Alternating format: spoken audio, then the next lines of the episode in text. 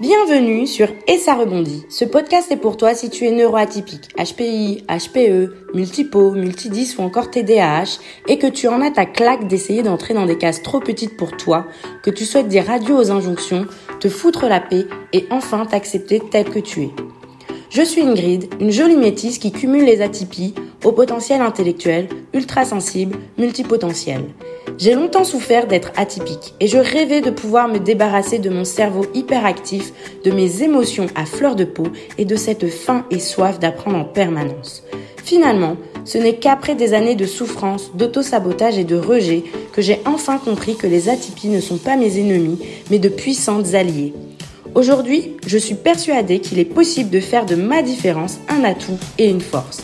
Et c'est cela que je te souhaite pouvoir t'accepter tel que tu es et vivre ton ou tes potentiels à fond. Chaque semaine, je te parle d'atypie, seul ou accompagné.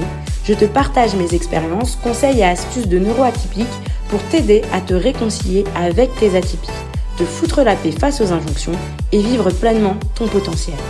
Et c'est parti pour l'épisode du jour. Bonjour à toi qui m'écoute.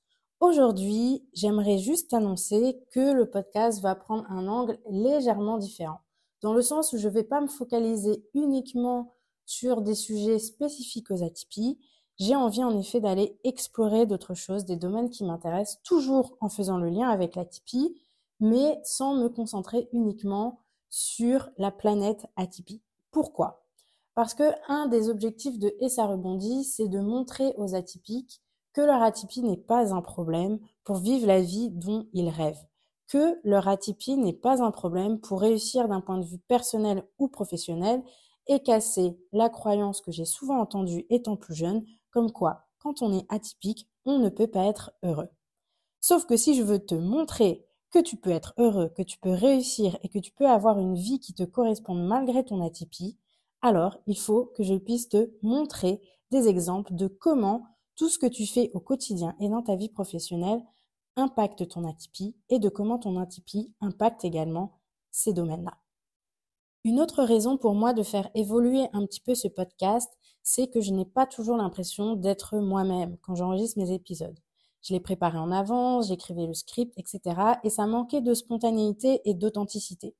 Et du coup, j'ai vraiment envie de faire quelque chose qui me ressemble plus, quelque chose de plus naturel, quelque chose de plus accessible et c'est pour ça que j'ai décidé également de faire moins de montage autour de mes podcasts. Donc, ça va être davantage brut, plus nature, mais aussi plus authentique. Donc, si tu n'aimes pas les podcasts qui ne sont pas parfaits, je suis désolée, je t'invite à te désabonner, à arrêter de m'écouter, parce qu'à partir d'aujourd'hui, j'ai décidé d'y aller, même si ce n'est pas parfait, parce que mieux vaut fait que parfait. Aujourd'hui, j'aimerais aborder avec toi le sujet du sport. Pourquoi le sport? Tout simplement parce que c'est un sujet qui me passionne, on peut dire ça. En tout cas, c'est un sujet qui prend beaucoup de place dans mon quotidien. Je fais du sport tous les jours, quasiment tous les jours. Il y a des jours où je saute parce que je suis fatiguée ou malade. Et jusqu'à ce que je parte en Afrique pour mon travail, je faisais jusqu'à 12 heures de sport par semaine. Je faisais de la gymnastique, du fitness, de l'athlétisme, du sprint et de la boxe thaïlandaise. Ça peut paraître beaucoup pour quelqu'un qui n'est pas sportif, qui aime pas bouger, mais je te garantis qu'une pratique sportive, ça a plein de bénéfices, notamment si tu es atypique. Ça va t'aider si tu es multipotentiel, si tu es HPI, si tu es hypersensible et si tu es TDAH. Et c'est ce que je vais te montrer dans cet épisode. Premièrement, j'aimerais te parler de la confiance en soi. En tant qu'atypique, la confiance en soi, c'est souvent un domaine qui est pas au top du top. Surtout quand on est des atypiques non assumés, des atypiques refoulés. On va avoir le syndrome du caméléon qui va nous pousser à nous cacher, à masquer qui on est réellement dans le but de se faire moins critiquer, d'être mieux accepté, d'avoir moins de jugement. Mais du coup, on n'est pas réellement soi-même. Et ça, ça impacte forcément la confiance en soi. Si tu veux en savoir plus sur le syndrome du caméléon, je t'invite à aller écouter l'épisode de podcast que j'ai fait sur ce sujet. Tu trouveras également des posts sur mon compte Instagram et ça rebondit qui traite de cela spécifiquement. Une autre raison pour laquelle la confiance en soi est pas toujours au top chez les atypiques, c'est qu'on a souvent tendance à être perfectionniste. Et du coup, on se sent jamais à la hauteur et on a un fort sentiment d'imposteur. À quoi est-ce que cela ressemble? C'est que quand on va te faire des compliments, te féliciter par rapport à quelque chose, tu vas toujours te diminuer, te rabaisser et tu vas invoquer la chance pour expliquer ton succès sans tenir compte de tes capacités, de tes compétences et de tout le travail que tu as fourni. Et ça, encore une fois, pour la confiance en soi, c'est pas bon du tout. Sauf que dans le sport, ce qui est bien, c'est que tu peux voir tes progrès. Et au fur et à mesure que tu vas faire un sport de façon régulière, que ce soit du yoga, de la natation, du vélo, de l'athlétisme, de la gymnastique, plus tu vas le pratiquer, plus tu vas progresser. Et c'est impossible de faire un sport régulièrement sans progresser. Et du coup, ça, ça booste vraiment la confiance en soi. Moi, quand j'ai commencé la boxe thaïlandaise, j'étais pas dans une bonne phase en termes de confiance en moi. C'était même plutôt la cata. Même vraiment, vraiment la cata. Mais le fait de me voir progresser dans un sport que je ne connaissais pas, le fait de voir que je gagnais en souplesse, le fait de voir que j'arrivais à taper plus fort, plus direct, le fait que j'arrivais à retenir certaines techniques, etc., ça m'a montré en fait que j'étais capable, capable de progresser, capable d'apprendre et capable d'arriver à me battre en boxe thaïlandaise. En athlétisme, c'est pareil. Je suis de loin pas la meilleure des athlètes parce que je ne m'entraîne pas suffisamment et assez régulièrement en athlétisme, mais j'ai pu voir les progrès que je faisais au bout de quelques semaines. Il y a des mouvements qui viennent s'automatiser, il y a une certaine aisance que je prends sur le track, et tout ça, eh ben, ça contribue à construire la confiance en moi. Et c'est pour ça qu'en tant qu'atypique, faire du sport, ça va être utile pour construire cette confiance en toi qui est souvent malmenée. La seconde raison pour laquelle je pense que faire du sport est essentiel pour les atypiques, c'est que le sport permet de renforcer la santé mentale. Quand on sait que les atypiques sont plus sujets au burn-out, à la dépression, à l'anxiété, la santé mentale, ça doit être quelque chose qui doit être pris au sérieux quand tu es atypique. Laisse-moi imaginer avec toi un scénario. Tu es hypersensible, tu as passé ta journée dans un espace de coworking, les lumières sont fortes, il y a du bruit sans arrêt, tes collègues font des coups de téléphone pendant que tu essaies de te concentrer sur ton dossier, tu es sans arrêt interrompu, ta collègue te raconte toutes ces histoires de couple, ton autre collègue te raconte sa dernière euh, déconvenue amoureuse, et toi, ben, tu es comme une éponge émotionnelle et tu prends tout ça. Tu arrives chez toi, tu es lessivé. Ce trop plein d'émotions, eh ben, t'as envie juste de l'oublier, de l'effacer. Qu'est-ce que tu vas faire? Tu vas allumer une série Netflix en te disant, je regarde un épisode, puis ensuite, je vais cuisiner, je vais faire ce que j'ai à faire. L'épisode se transforme en deux, puis trois, et sans même t'en rendre compte, tu viens de passer les six heures de ta soirée et de ton début de nuit à regarder ta série jusqu'au bout. Pourquoi? Parce que tes émotions sont tellement intenses, tu as tellement trop plein d'émotions que forcément tu as envie de le vider et que quand on ne le vide pas d'une manière saine, ça conduit à des excès, à des addictions. Je t'ai pris l'exemple d'un Netflix, mais ça peut être la cigarette, l'alcool, la nourriture. Et ça, le sport, ça va justement t'aider d'une façon saine et qui est bonne pour ton organisme, pour ton cerveau, à vider ce trop plein d'émotions. Moi, je sais que ça m'est arrivé d'arriver à des séances de boxe où j'étais énervée. Le fait de pouvoir taper, de devoir courir, de devoir transpirer et de devoir aller au bout de moi-même, ça met toute mon énergie justement dans une activité qui fait que pendant ce temps, cette énergie, elle n'est pas concentrée sur mes émotions. Et au contraire, l'énergie, la mauvaise énergie que ces émotions m'apportaient, j'arrive à la sortir, à l'extérioriser, et donc je finis ma séance de boxe apaisée. Et je me suis rendu compte plusieurs fois que quand je suis dans un état d'énervement, ces états où euh, on a envie de rien faire et en même temps on n'est pas content de ne rien faire et on a envie de faire quelque chose mais on sait pas quoi. Je sais pas si tu vois, mais moi ça m'arrive souvent, surtout quand je suis fatiguée émotionnellement.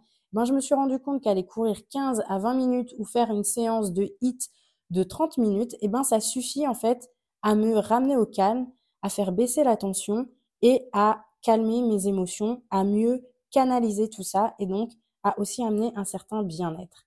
Et ça, c'est normal. C'est parce que le sport va libérer de la sérotonine. La sérotonine, c'est une hormone qui va réguler l'humeur. Elle rentre en fait en jeu dans tout ce qui favorise le bien-être et la stabilité émotionnelle.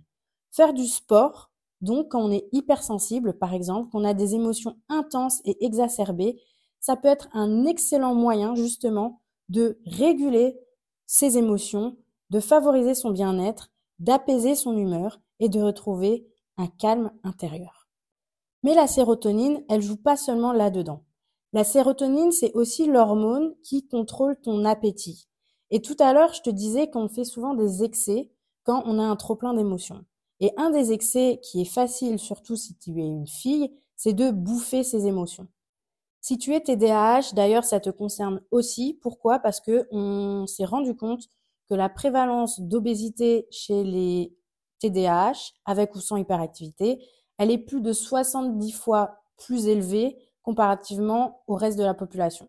Tu peux retrouver ces données dans un article que j'ai trouvé sur le TDAH, euh, obésité et troubles de l'alimentation dans le French Journal of Psychiatry, le volume 1, dans le supplément de novembre 2018.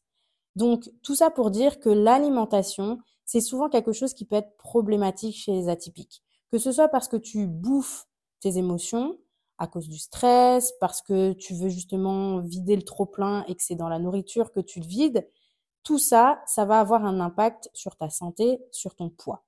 On sait aussi que les HPI, euh, même les multipotentiels, en fait, la pression sociale, la peur des jugements, les critiques, ça génère de l'anxiété, ça génère du stress. Et du coup, ce stress, ça fait aussi augmenter la cortisol. La cortisol, c'est quoi? C'est l'hormone du stress. Et en fait, la cortisol, c'est aussi une hormone qui joue dans le stockage des graisses, notamment au niveau de la ceinture abdominale. Donc nous, pour les filles qui voulons toujours enlever nos poignées d'amour, je te dis pas que faire du sport sera un remède miracle, mais ça va t'aider à muscler déjà euh, tes transverses, cette partie du corps où se trouvent tes poignées d'amour, tes abdos, mais ça va aussi en fait jouer sur ton niveau de cortisol et donc aider à faire diminuer la quantité de cette hormone dans ton cerveau, dans ton corps, et donc arrêter cet effet de stockage des graisses. Et oui, comme je te disais, j'aime beaucoup beaucoup le sport et plus je fais des recherches là-dessus, plus j'explore, plus je me rends compte qu'en fait le corps c'est une machine incroyable et que tout, tout, tout a un impact dessus. Et du coup, c'est une des raisons qui me fait encore plus aimer le sport et qui m'a donné aussi envie de faire cet épisode parce que je sais que c'est pas facile de se bouger, c'est pas facile de se motiver, qu'il y a vraiment des gens qui n'aiment pas ça. Mais aujourd'hui, on a vraiment beaucoup de pratiques douces qui te permettent de bouger et qui vont avoir le même impact sur ton cerveau, sur tes hormones, notamment la cortisol et la sérotonine. Tu n'as pas besoin d'aller courir un marathon pour déclencher ces hormones-là.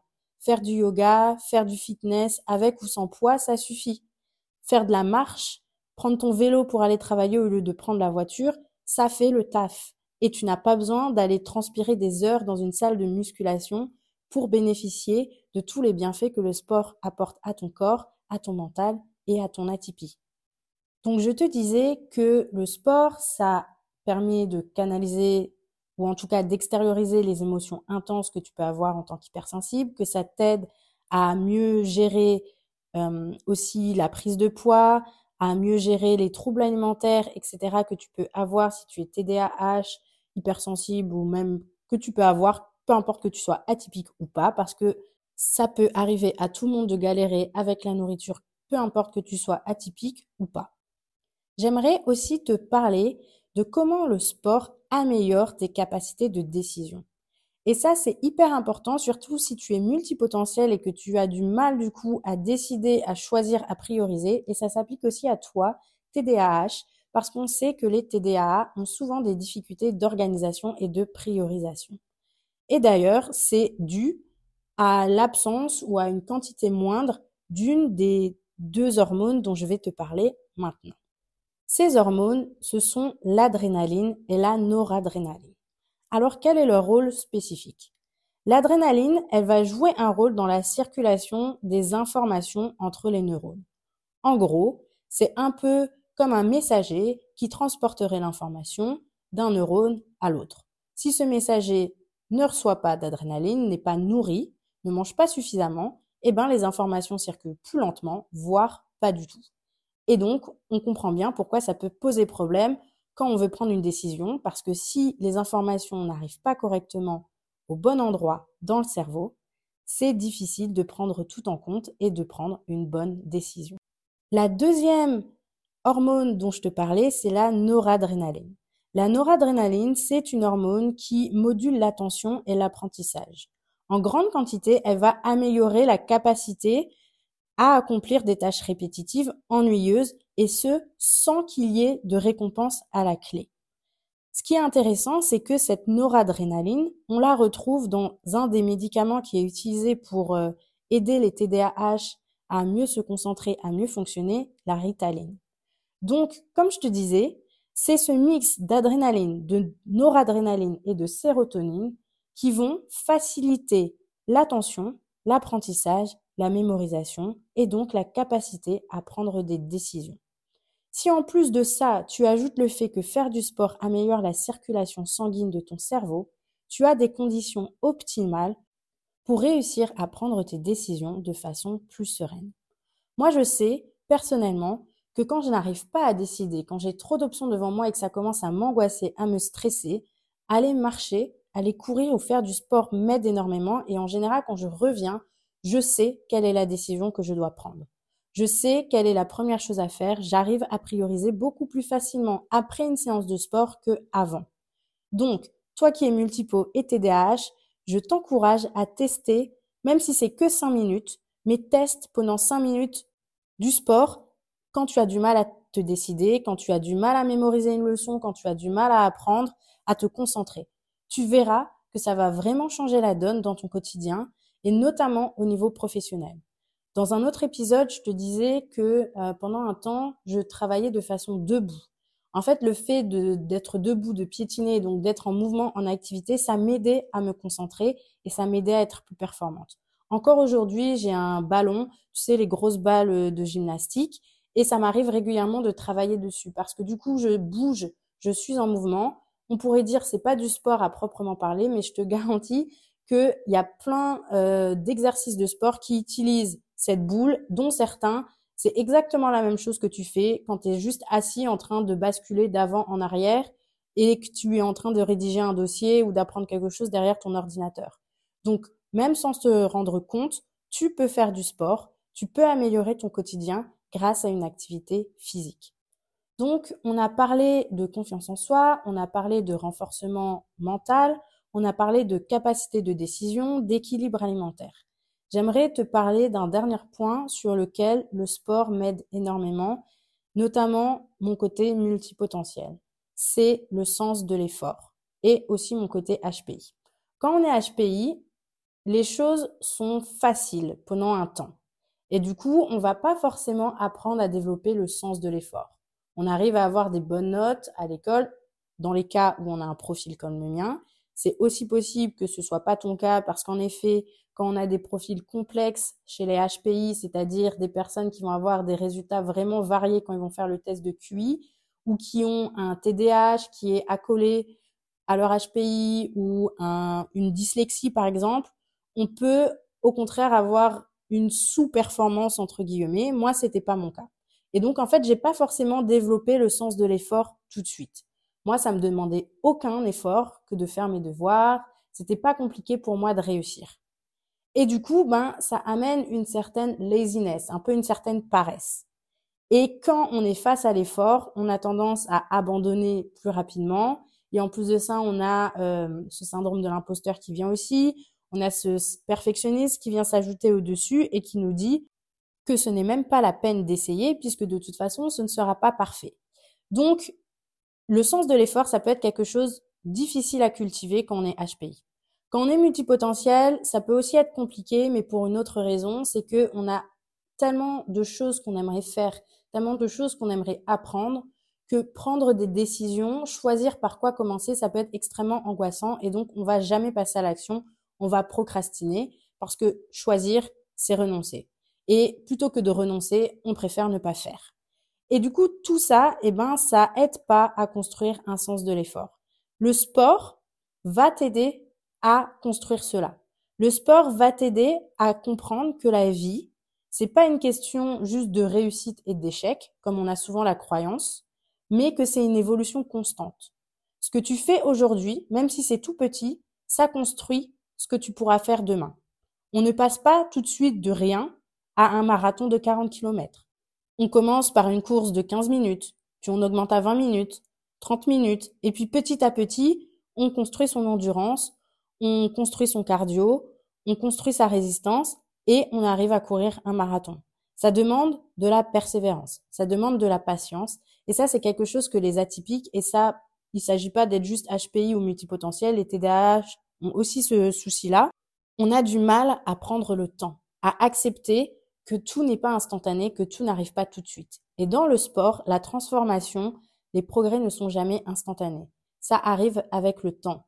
Et vouloir courir et jouer au lièvre, souvent, c'est même moins bénéfique que d'opter pour la stratégie de la tortue. Si tu connais la fable de Lièvre et de la tortue de Jean de La Fontaine, tu sauras de quoi je parle, parce que c'est vraiment l'effort, la répétition qui va t'amener à progresser. Et donc pour moi, c'est quelque chose que j'ai mis du temps à comprendre. J'étais hyper frustrée de me dire je vais m'entraîner toutes les semaines et quand on court un 400 mètres, je suis à la traîne. Et quand je vous dis à la traîne, c'est pas genre un petit peu à la traîne. C'est genre je sue comme un bœuf, je respire, on m'entend à des kilomètres, je n'en peux plus et j'arrive deux, trois secondes derrière tout le monde, voire plus. Et des secondes en athlétisme, c'est comme des heures dans la vraie vie. Donc autant te dire que mon ego a pris un énorme coup, mais j'ai aussi appris grâce à ça le sens de l'effort. Que si je venais à chaque entraînement, que si je courais à chaque fois mes 400 mètres, mes sprints, même si je finissais derrière, alors semaine après semaine, je pouvais gagner quelques mètres et je pouvais réussir à franchir la ligne d'arrivée en même temps que tout le monde. Et ça, ça m'a, je pense que c'est vraiment un de mes apprentissages de 2022, fin 2022, 2023, euh, genre entre septembre 2022 et là l'été 2023, c'est que en fait, il n'y a pas de honte à aller lentement, il n'y a pas de honte à échouer et que tout est une question de ténacité et que l'évolution constante est préférable à une évolution hyper rapide, instantanée, puis ensuite il y a tout qui s'évapore, qui s'évanouit. Et c'était vraiment, vraiment dur pour moi de comprendre ça. Au début, je me souviens quand j'ai commencé, je me suis remise à l'athlétisme, en fait, j'ai voulu y aller à fond. Résultat, au bout de quatre mois, je me suis blessée. Pendant quasiment quatre mois, j'ai pas pu m'entraîner. Et après ça, j'ai dû reprendre vraiment à petite dose, petit à petit. Et au début, courir même trois minutes, c'était horrible pour moi. Et j'étais frustrée de chez frustrée. Puis finalement, au bout de 12 semaines, 15 semaines d'entraînement, j'arrivais de nouveau à courir 10 km en une heure ou un peu plus d'une heure. Et ça m'a vraiment montré que c'est pas la quantité, mais c'est vraiment la qualité et la répétition qui fait la différence dans la vie. Et ça, ben, je l'ai appris grâce au sport. Et toi qui es TDAH et qui a du mal à t'engager sur le long terme, toi qui es multipotentiel, qui a tendance à passer d'un sujet à un autre, eh ben, pratiquer un sport, ça peut être un moyen qui t'aide à te rendre compte qu'en fait, tu es capable. Tu es capable de tenir sur le long terme. Tu es capable d'arriver à faire quelque chose jusqu'au bout et ça nourrit ta confiance en soi qui était le premier point dont je te parlais au début de l'épisode. Et ça, tu verras, ça va vraiment changer ta façon de te voir toi, changer ta façon de voir ta vie et aussi de considérer ton atypie. Bref, j'arrive au bout de cet épisode. Il est un peu plus long que ce que je fais d'habitude, je crois. Mais j'espère t'avoir convaincu que faire du sport, quelle que soit l'activité que tu fais, c'est essentiel quand on est atypique et ça peut te faire énormément de bien. Si jamais tu as des questions sur qu'est-ce que tu peux faire, sur par où commencer, etc., n'hésite pas à m'envoyer un message. Euh, j'aime vraiment beaucoup partager ce que je connais sur le sport. Je peux te filer plein de bons plans, te donner des routines qui sont simples, même pour des débutants, te filer des applis qui peuvent t'aider à te faire un programme sportif adapté à tes capacités, à tes envies, à tes besoins. En tout cas, si j'ai pas réussi à te persuader de faire du sport parce que c'est bon c'est bénéfique quand on est atypique. Je te rappelle juste que les recommandations sont de bouger 20 minutes par jour. Alors si ce n'est pas parce que tu es atypique, pour faire du bien à ta santé mentale, pour t'aider dans ton équilibre alimentaire, t'aider dans ta capacité de décision, renforcer ta confiance en toi ou construire ton sens de l'effort, fais-le au moins parce que ce sont les recommandations de l'Agence nationale de la santé. Et sur ce, je te souhaite une bonne fin d'épisode. À bientôt! Merci à toi d'avoir écouté cet épisode de podcast jusqu'au bout. S'il t'a plu, tu peux laisser une note et un commentaire sur ta plateforme d'écoute préférée. Cela m'aidera à booster les écoutes et à atteindre plus d'atypiques comme toi et moi. N'hésite pas non plus à me faire tes retours et à me poser des questions directement ici ou sur mon compte Instagram et ça rebondit. Je te souhaite de prendre bien soin de toi et de continuer à t'accueillir et t'aimer tel que tu es. À bientôt au prochain épisode.